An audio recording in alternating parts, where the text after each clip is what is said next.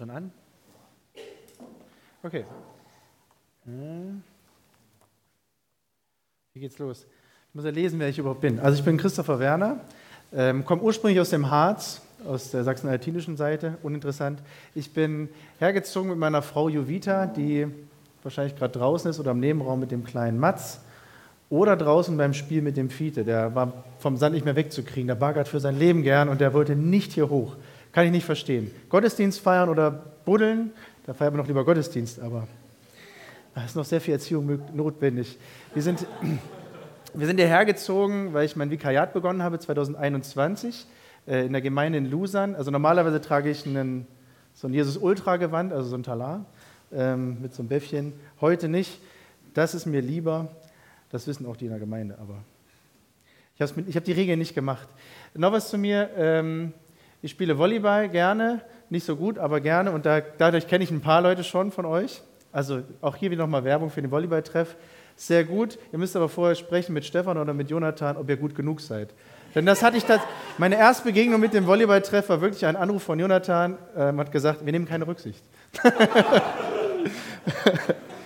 das ist auch so, aber es ist auch, macht sehr viel Spaß. Also das mache ich sehr gerne, wenn ich dazu komme. Und mein allerliebstes Hobby, was ich noch weniger mache, ist Gleitschirmfliegen. Ähm, vielleicht wieder im Sommer. Mal gucken. Die Schöpfung von oben sehen ist, ist Hammer. Da will ich euch gleich ein bisschen neidisch machen, denn das ist ein bisschen der, der Text, den ich mitgebracht habe. Ich habe mal gehört, ein Prediger redet über das, was ihn am meisten beschäftigt. Und das Thema Neid, da bin ich wohl nicht ganz frei von, würde ich wohl sagen. Also Leben im Geist, Umgang mit Neid im Miteinander, das ist bei Paulus nicht ganz so einfach. Denn er macht hier so eine Trias auf zu Leben im Geist, was ist eigentlich mit Neid zu, zu tun hat und allem, wie könnte das miteinander aussehen. Das, da gibt es ein paar Vorschläge von ihm. Und das alles im Galater. Der hat das in ein paar Versen ganz schön dicht gedrungen. Da wollte er am Ende des Galaterbriefs nochmal richtig auf die Kacke hauen. Ähm, genau, deswegen fangen wir gleich weiter an. Das ist mein kurzer Ablauf. Leben im Geist ist Veränderung. Was ist Neid? Veränderungen miteinander. Genau, relativ einfach, überschaubar, geht es gleich los. Wenn wir durch den Geist Gottes das Leben haben, wollen wir auch aus diesem Geist heraus unser Leben führen. Normal, wenn wir durch den Geist Gottes das Leben haben, wollen wir auch aus diesem Geist heraus unser Leben führen. Das klingt erstmal relativ einfach. Das ist die Frage, wann kriegen wir denn den Geist? Nach der Taufe oder ist er schon immer da? Das ist eine andere Diskussion für sich. Paulus geht erstmal davon aus, wenn wir den haben und das Leben damit führen, so für mich nochmal die Übersetzung, dann läuft es eigentlich. Soweit so schwer. Leben im Geist heißt Veränderung. Also ich bin vor einigen Jahren als Jugendlicher getauft worden, so mit 16 in einem Fluss in Holland. Damals, wie, warte? Vier Jahre her, genau, knapp. Danke. Aber das wäre geschwindelt. Wäre nicht, nicht Lavande im Geist, und da lügt man natürlich auch nicht, das ist ja klar. Also damals, damals wie heute kann es Momente geben, in denen es, ja, in dem Freundlichkeit, ich muss mal hoch machen, das kann ich ja kaum lesen. Geht das nicht? Ich kann es auch in die Hand nehmen. Entschuldigung. Ah, schön. Für alle, die das gerade nicht sehen, eine kleine Umbaupause. Ich, meine Augen sind so schlecht und ich muss meinen Text hochsetzen. Also es gibt immer noch damals wie heute Momente, wo so Sanftmut, die ja eigentlich meinen Charakter bestimmt, und Zorn so einander die Hand reichen. Also das Leben im Geist kann man auch anders formulieren, hat bei mir noch so Wachstumspotenzial. Es ist jetzt nicht so, dass ich jeden Tag in der Glückseligkeit daherlaufe und sage, ach Mensch, ist alles super entspannt, die Leute mit ihren tollen Autos und der ganzen freien Zeit und dem Geld, das ist ja super schön für die, da freue ich mich aber. Ach Mensch, Fiete, da hast du wieder was kaputt gemacht. Das ist nicht so schlimm. Das war nur meine Gitarre. So ist es nicht. Also ich bin, bin auf jeden Fall noch Lernender. Ähm, und dann finde ich so eine Sachen schon schwierig. So Leben im Geist, pff, ja, das alles herauszuleben, das, das ist natürlich ein großes Thema. Was heißt das eigentlich? Da geht es nur in der Peripherie so ein bisschen rum. Paulus beschreibt hier so ein bisschen, was heißt es, Christ zu sein. Aber er schreibt nicht ein Schulfach, also du musst ihm die Dinge erfüllen, dann bist du auf dem richtigen Weg, sondern das ist irgendwie was anderes. Man kann Christus nicht lernen, das wisst ihr. Das ist immer nur ein Dranbleiben, mal ist man näher dran an Christus, mal weniger näher dran. Ich frage mich das ohnehin. Jede Woche heißt es, ich, Jesus will dich näher kennenlernen. Wie viel man noch? Das mache ich, seit ich 16 bin. Und manchmal habe ich das Gefühl, ich habe gar keine Ahnung und manchmal habe ich so ein bisschen Ahnung. Das hört nie auf. Und ich glaube, das ist dieses Wandeln im Geist, dieses Dranbleiben. Also es geht nicht darum, wenn du dies oder jenes erreicht hast, also wenn du die Geistesgaben erreicht hast, dann bist du schon ganz gut dabei. Wenn du fliegen kannst, dann bist du ganz weit dabei. So geht es nicht. Es gibt also keinen Bestand des Christsein. Paulus beschreibt ein Leben, das du leben musst, einen Lebensstil. Also keine besondere Methode, nicht wenn du fünfmal Gottesdienst gehst in der Woche, was wahrscheinlich keiner macht, ähm, oder das oder dies oder jenes macht, dann hast du das erfüllt, sondern es geht wirklich um diesen Lebensstil, den man mit sich bringt im Christsein, nämlich im Geistsein. Dann sind wir wahre Christen. Also Bonhoeffer schreibt es vielmehr so, vielmehr sollen wir die Art von Mensch sein, die Christus in uns schafft. Das ist ein schwieriger Satz. Vielmehr sollen wir die Art von Mensch sein, die Christus in uns schafft. Also nicht wir müssen irgendwas tun, das ist auch keine neue Erkenntnis, ich weiß, sondern Christus ist der Schöpfer. Die Creatio Continua heißt es auf Schlau, dass immer wieder neu werden. Wir sind eine neue Kreatur und das jeden Tag. Altes stirbt, Neues wird. Und dann dachte ich manchmal schon, wenn das Alte immer mehr gestorben ist, ist ja nicht mehr viel da. Da habe ich noch keine Antwort drauf. Luther sagt, mit unserer Taufe ist es wichtig, dass wir uns immer wieder in die Taufe zurückkriechen. Denn mit der Taufe ist der alte Adam ersäuft worden, aber das Mistvieh kann schwimmen. Das finde ich ein ganz gutes Ding dafür, dass es nicht vorbei ist. Also wir haben es erst geschafft, wenn wir beim Herrn im Himmel sind. Bis dahin heißt es leider anstrengend. Das haben wir gerade gesungen, mit dem Ziel vor Augen bleiben. Ich fand das so cool, wenn mir deine Tochter dich angeguckt hat, so, das ist mein Ziel, da will ich hin, das ist mein Zuhause, aber ich darf nicht. Das war gerade ein sehr äh, berührendes Bild. Aber für dieses neue Werden, für das Leben im Geist, ist wie gesagt er derjenige, der uns formt und uns hilft, unser Leben zu führen. Also wir müssen uns auch ein bisschen formen lassen. Im Prediger steht, das habe ich neulich gelesen, nur wenn du bereit bist, zum Gottesdienst zu gehen, dann geh auch hin, sonst lass es sein. So grob übersetzt. Finde ich spannend. Ich bin nicht immer bereit, in den Gottesdienst zu gehen. Manchmal eher mit Zähneknirschen und sagen, ah, meine Fresse, na, mache ich halt, jetzt, weil ich die Predigt habe. Also heute nicht, heute hatte ich richtig Lust, aber manchmal ist das so. Manchmal weißt du, ich bin heute dran und dann muss ich ja hingehen.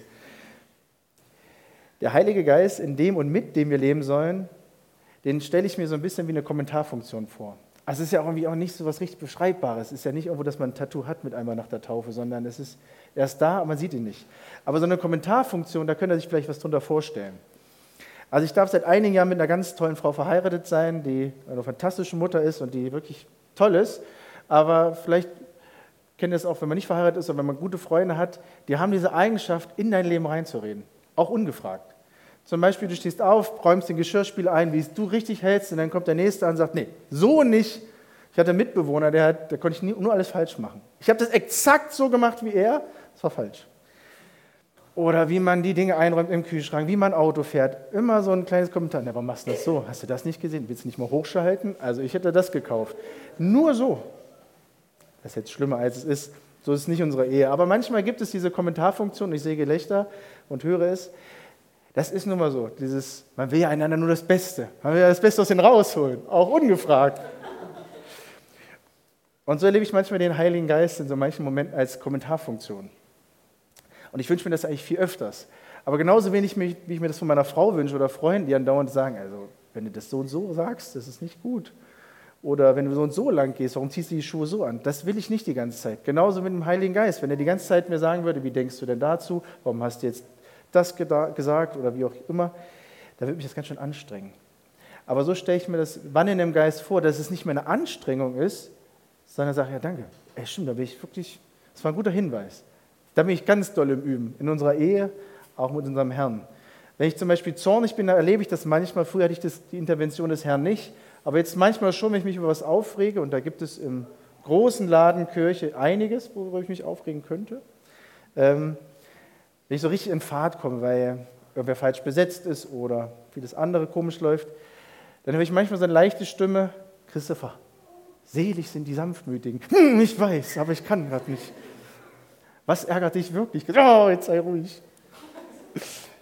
Ist die Reaktion angemessen? Das sind manchmal so leise Sätze in mir schon drinne und manchmal kommt ein Bibelwort. Und das finde ich gut. Dann merke ich, ah, da ist es recht. Manchmal. Nicht immer. Da werde ich besser. Und so stelle ich mir aber das Leben im Geist vor, dass ich darauf höre und mal reflektiere. Stimmt, eigentlich ist das gerade Quatsch, warum ich aufrege. Das ist ja viel zu viel Energie, die in die falsche Richtung geht. Bringt nichts. Mit dem Geist wandeln funktioniert dann, wenn ich mich darauf einlasse. Aber wie kann ich mich darauf einlassen? Wir kommen noch zu Neid. Ich sehe schon noch eure Blicke. Wir kommen da noch hin, das ist aber wichtig. Ich kann im Geist nur wandeln, wenn ich Zeit mit dem Herrn verbringe, wenn ich auf seine Stimme höre, wenn ich überhaupt in Beziehung bin. Genauso wie ich in der Beziehung mit meiner Frau jeden Tag mit der reden sollte und müsste und mache auch, ähm, ist es gut, im Gebet zu sein, im geistlichen Leben zu sein, Bibel zu lesen, unterwegs zu sein mit dem Herrn, weil dann kann ich überhaupt das wahrnehmen, kann ich das überhaupt auch vielleicht unterscheiden von meinen Eindrücken, von meiner Stimme. Wenn ich zum Beispiel mit meiner Frau nicht mehr kommunizieren würde, wären zwei Dinge fatal. Äh, würden zwei Dinge passieren, wären nicht fatal, sondern die würden daraus resultieren. Ich würde meine Frau nicht mehr kennenlernen. Das heißt, wenn ich sie angucke, weiß ich nicht, was ich will, was sie will. Verstehe ich sie vielleicht nicht mehr. Und vor allem werden wir dann nach kurzer Zeit getrennt. Weil das ist es, Kommunikation. Wir sind Beziehungswesen. Und genauso ist es auch mit dem Glauben. Wir können ja nicht davon leben, dass wir einmal getauft sind oder einmal Ja gesagt haben oder einmal im Jahr zum Gottesdienst gehen. Er merkt, das ist auch eine Predigt für die Landeskirche. Ihr geht regelmäßig, ich weiß. Aber dann, dann hängt irgendwas schief. Dann kann ich nicht erwarten, dass Gott zu mir redet, wenn, ich überhaupt, wenn da keine Beziehung ist. Und bei Paulus klingt es dann auch so einfach. Ne? Dann ist, wenn man das so macht, Leben im Geist, dann ist alles Töfte. Dann ist alles super. Aber wenn das so einfach ist, warum ist es denn so schwer, Christ zu sein? Also mir fällt es manchmal schwer. Es gibt immer so Auf und Abs, die kennt ihr wahrscheinlich. Mal ist man total ergeben und mal nicht. Das große Dilemma ist vielleicht, dass man geistliches Leben mit dem normalen Leben nicht immer verbindet. Es ging jedenfalls so in der Corona-Zeit. Ich war nicht mehr im Gottesdienst, hatte auch nicht immer Lust, groß zu beten. Und dann liest man solche Dinge im Internet. To be in shape, you must work for it every day. Anders gesagt, um in Form zu bleiben, muss man, dann jeden Tag daran, muss man jeden Tag daran arbeiten. Das ist natürlich für ein Fitnessstudio eine Werbung gewesen, aber es passt so sehr zum geistlichen Leben. Also ich kann nicht erwarten, einen, einen Sixpack zu haben, wenn ich einmal im Monat Sit-ups mache, zum Beispiel. Und genauso kann ich nicht erwarten, geistlich irgendwie frisch und lebendig zu sein und fit zu sein, wenn ich mich da nicht betätige. Deswegen das Bild. Es fällt auch ein bisschen aus dem Rahmen, weil es aus dem Rahmen fällt. Weil geistliches Leben nicht immer auch in den Alltag scheinbar reinpasst, weil es auch eine Unterbrechung ist von dem, was ich tue. Eins habe ich wieder neu gelernt in der Pandemie und das klappt auch wieder mal besser, mal weniger gut. Ähm, ich will eigentlich so viel Zeit, wie ich mit einer Frau verbringe, im Reden und im Miteinander, irgendwie auch Zeit mit meinem Herrn verbringen. Das klappt auf Autofahrten ganz gut. Das klappt gut, wenn man so einen kleinen Menschen vor sich her trägt und der schläft und du kannst dann beten. Das zur Normalität werden zu lassen. Aber auch ich rede jetzt einer, der immer auf dem Weg ist. Auch nicht jeden Tag denke ich dran, ah, jetzt wieder beten. Mal ist, wie gesagt, besser, mal schlechter. Aber ich merke, es bringt Früchte. Es bringt Früchte, wenn man wenn man die ganze Zeit im Gebet ist. Ich, kurze Geschichte, ich war auf dem Weg zu einem Gottesdienst, den ich freiwillig übernommen hatte und ich hatte gar keinen Bock, weil ich eigentlich frei hatte an dem Sonntag, nur waren alle krank und ich musste dann. Ich habe mich so aufgeregt im Auto. Ich sehe, es ist ein Mist, ich habe gar keinen Bock auf Gottesdienst. Prediger sagt doch, ich soll da nicht kommen und jetzt muss ich hier den selber halten. Und dann bin ich nochmal durchgegangen, was eigentlich der Bibeltext war. Seid dankbar in allen Dingen. Da dachte ich, du willst mich wohl verarschen. und das fand ich aber cool, weil ich da das genau hatte, dieses Wandeln im Geist, oh, hier ist, eigentlich hast du recht. Und dann war es eine richtig tolle Sache, dieser Gottesdienst. War, das hat mir richtig gut getan. Ich habe eher für mich gepredigt und gefeiert als für alle anderen. Und das finde ich, das sind so Früchte, die ich gerne mehr pflücken würde. Aber auch das ist leider nicht jeden Tag so. Aber es gibt's. Leben im Geist, warum ist das wichtig? Warum schreibt Paulus das? Es ist ein bisschen wie konzentrische Kreise, könnt ihr euch vorstellen. Wenn das läuft, gleich kommen wir zum nächsten Punkt, dann gucken wir uns mal den nächsten Kreis an und darüber hinaus dann über das Miteinander in der Gemeinde.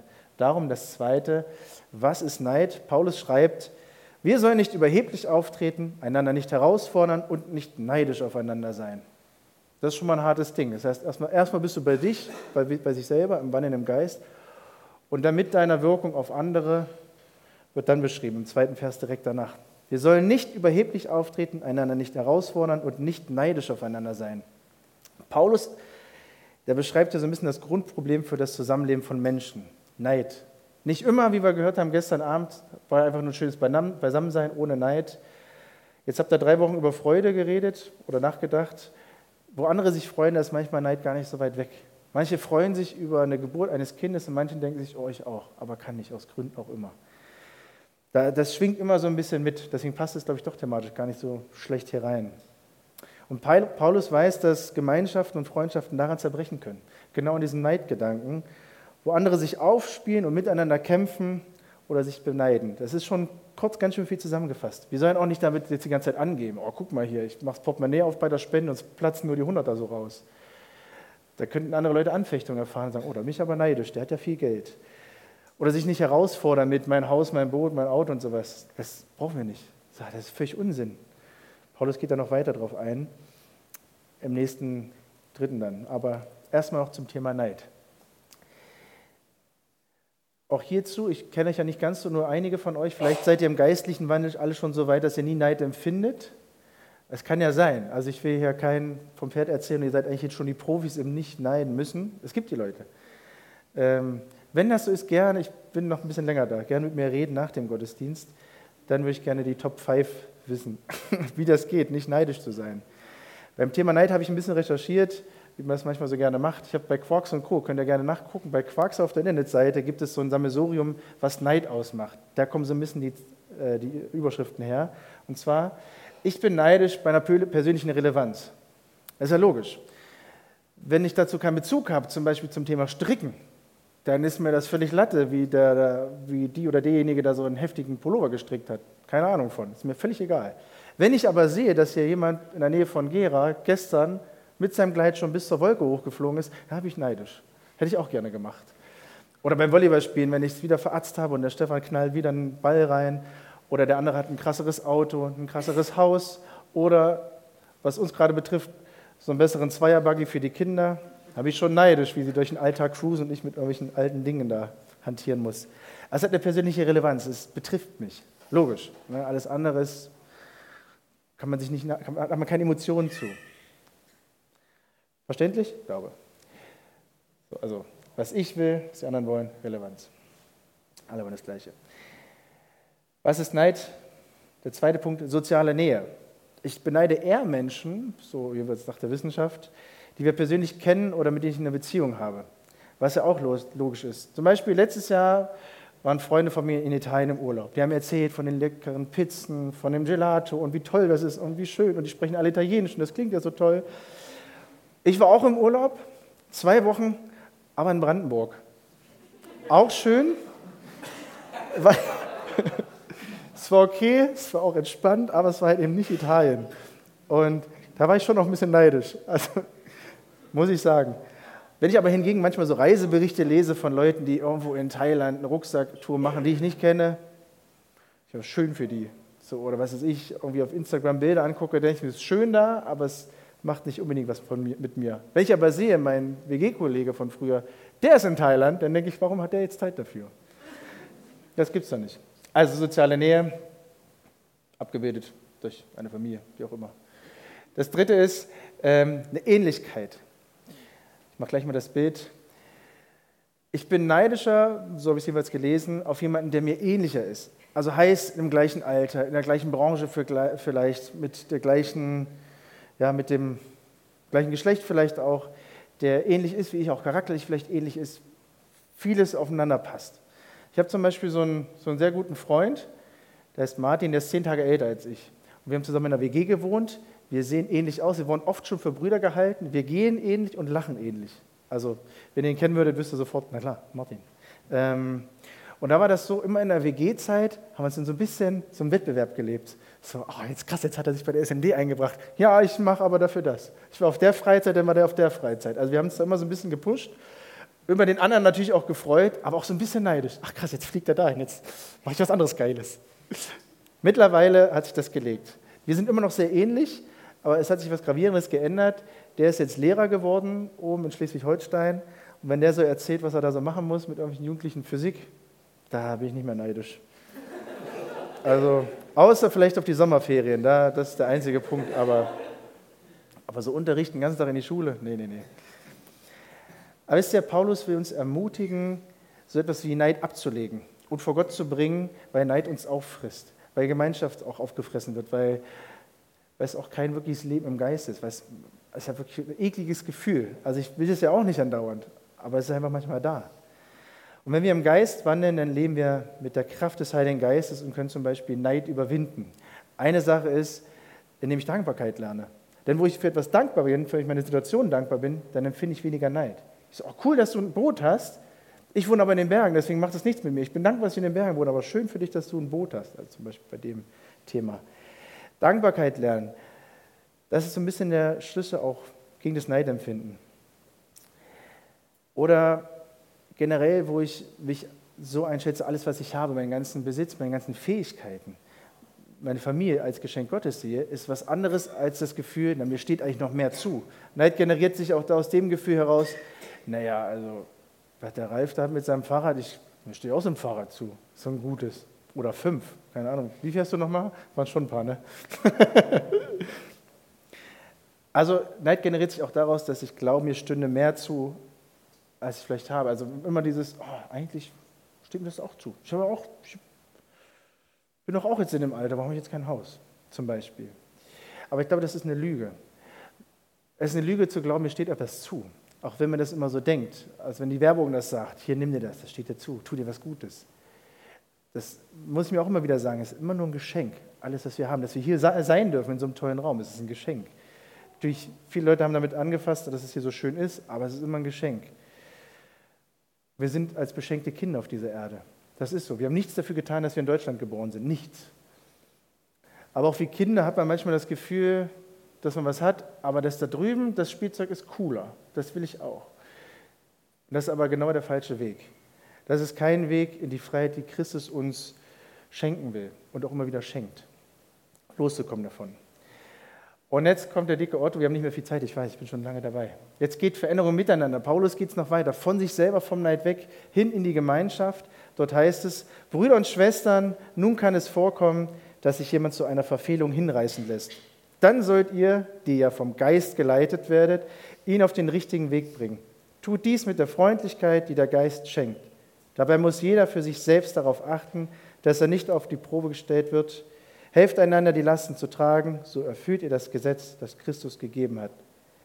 Wenn allerdings jemand meint, er sei etwas Besonderes, dann macht er sich etwas vor, denn das ist, das, das ist er keineswegs. Vielmehr sollte jeder das eigene Tun überprüfen, dann hat er etwas, worauf er stolz sein kann und muss sich nicht mit anderen vergleichen, denn jeder wird seine eigene Last zu tragen haben. Genau, ja, Entschuldigung, ich habe nicht weiter gedrückt. Das letzte, der Appendix kommt gleich. Also Paulus nennt hier konkrete Beispiele für das Leben miteinander. Das hat natürlich Auswirkungen. Wenn ich im Geist lebe und in einer Gemeinschaft bin, wie wir jetzt Christen nun mal sind, dann hat das im besten Fall eine Auswirkung. Paulus gibt konkrete Beispiele, man soll aufeinander Acht geben.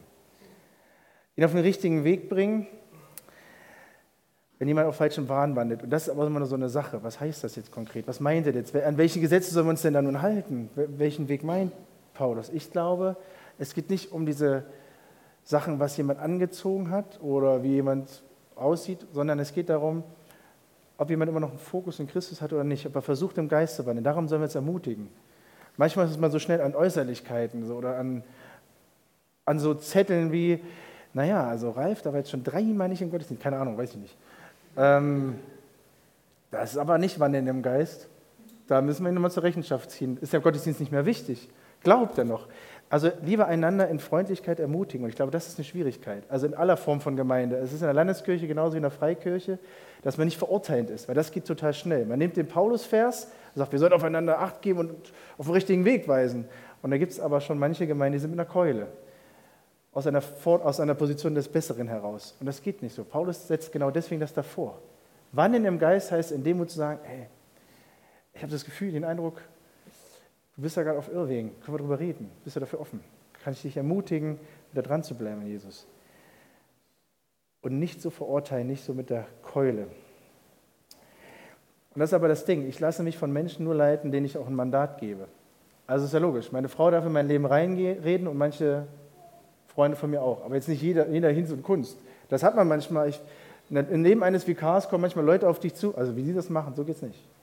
Ich noch nie gesehen. Das macht auch nichts mit mir, weil ich denke, habe ich gehört, nämlich wahr, mache es aber nicht, weil das keine Relevanz, Relevanz, äh, Relevanz für mich hat. Ein Mandat gebe ich aber der Gemeinde, wenn ich sage, das sind alles meine Geschwister in Christus, leben alle im Geist und ich möchte, dass wir als Gemeinschaft zum ewigen Ziel uns immer ermutigen.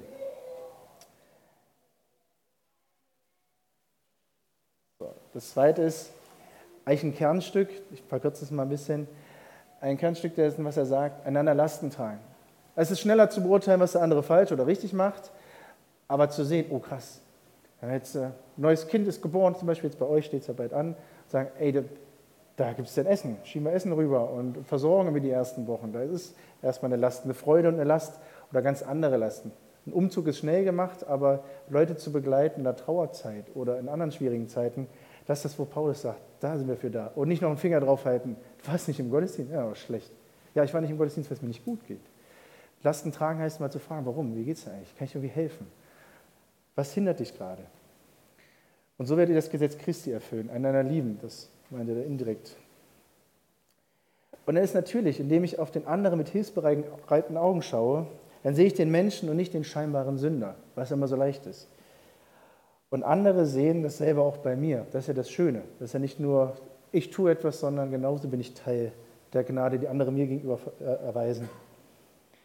Aufeinander im Positiven bedacht sein und Hilfe geben, sie auch Hilfe annehmen, dazu fordert Paulus in diesem Vers auf oder diesen Versen. Vor meinem inneren Auge sehe ich da die Stelle der Emmaus-Jünger. Kennt ihr vielleicht Emmaus-Jünger? Die beiden gehen, nachdem sie gehört haben, Jesus gekreuzigt und gestorben und da wussten sie es noch nicht, auferstanden, sondern die gehen ihren Weg wieder zurück nach Hause, sind betrübt. Und ich stelle mir so vor, wie so einander so die, die Schuld aneinander haben und sich so, so stützen und dann nach Hause gehen.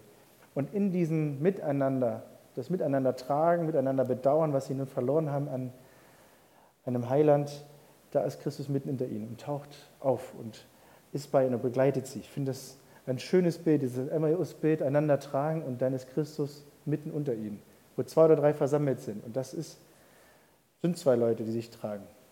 Können auch gerne mehr dabei sein in so einer Gemeinschaft. Und das ist etwas, was wir in christlicher Gemeinschaft erleben können, wo füreinander da sind und füreinander einstehen, im Gebet und konkreter Hilfe. Und dort ist Christus für uns und mit uns. Also beten unbedingt, aber auch konkrete Hilfe. Das bringt mir nichts, wenn jemand sagt, ich bete für dich. Das ist nett, aber der LKW-Umzug muss trotzdem gepackt werden, zum Beispiel. Also, oder was ganz anderes. Also das eine tun, das andere nicht lassen. Christus ist gegenwärtig und will Zentrum sowie Kitt unserer Gemeinschaft sein. Seine Liebe zu uns schafft es, dass wir uns in aller Unterschiedlichkeit in Liebe begegnen können. Im besten Fall. Dann spielt auch Neid keine Rolle mehr. Wenn wir uns in Liebe begegnen können, sage ich, boah, geil, die haben es geschafft. Schön, da freue ich mich. Super. Wir fahren in Urlaub nach Italien. Geil. Brandenburg, nett. Und da freue ich mich ohne Neid, im besten Fall. Paulus fordert am Ende, das ist noch ein größerer Text gewesen, das hätte jetzt aber dann die halbe Stunde locker gerissen, deswegen habe ich es verkürzt. Er fordert am Ende noch auf, die Zeit zu nutzen. Dazwischen geht es noch auch um Leute, die sich selbst betrügen und wieder nur auf sich fixiert sind. Paulus schreibt im letzten Vers, ich muss nochmal ganz zurück. Ah. Nun denn, ohne PowerPoint. Also Paulus schreibt nochmal, tut Gutes an jedermann Moment, ich habe es gleich. Genau. Solange wir also noch Zeit haben, wollen wir allen Menschen Gutes tun, vor allem aber denjenigen, die durch den Glauben. Lass uns Gutes tun an jedermann. Letzte Folie. Genau. Was heißt das? Jeder Mann heißt sich, seine Gemeindemitglieder, seine Familie und darüber hinaus. Und es fängt an beim Leben im Geist, dass ich darauf bedacht bin. Dann geht es den Schritt weiter in die Gemeinschaft, die natürlich ausstrahlt. Und das ist was Schönes, was so eine Gemeinde wie hier die Eurige in Gera machen kann. Ein Licht sein, etwas anderes sein als sonst Gemeinschaft und Vereine, die es in Gera gibt. Leute einladen, Leute ermutigen und Leuten das Evangelium verkündigen, wie jetzt zum Beispiel bei True Story, wo einige von euch dabei waren. Da passiert das, wo Leute den ersten Schritt wagen und mit Christus weitergehen wollen. Dazu ermutigt uns Paulus auch am Ende bei all dem, was er ganz komprimiert gesagt hat, und nutzt die Zeit. Und nutzt auch die Zeit zum Leben im Geist. Nicht erst zu sagen, naja, wenn ich 50 bin, dann habe ich Zeit, Jesus, dann komme ich mal, dann schlage ich auf die Bibel auf. Nein, jetzt. Nicht jetzt, jetzt schon aufzuhören mit Neid und nicht erst, wenn ich alles erreicht habe, sondern es ist immer jetzt die Zeit. Darum lasst uns Gutes tun an jedermann, selbst den Gemeindemitgliedern und darüber hinaus. In Christus Jesus. Amen. Amen.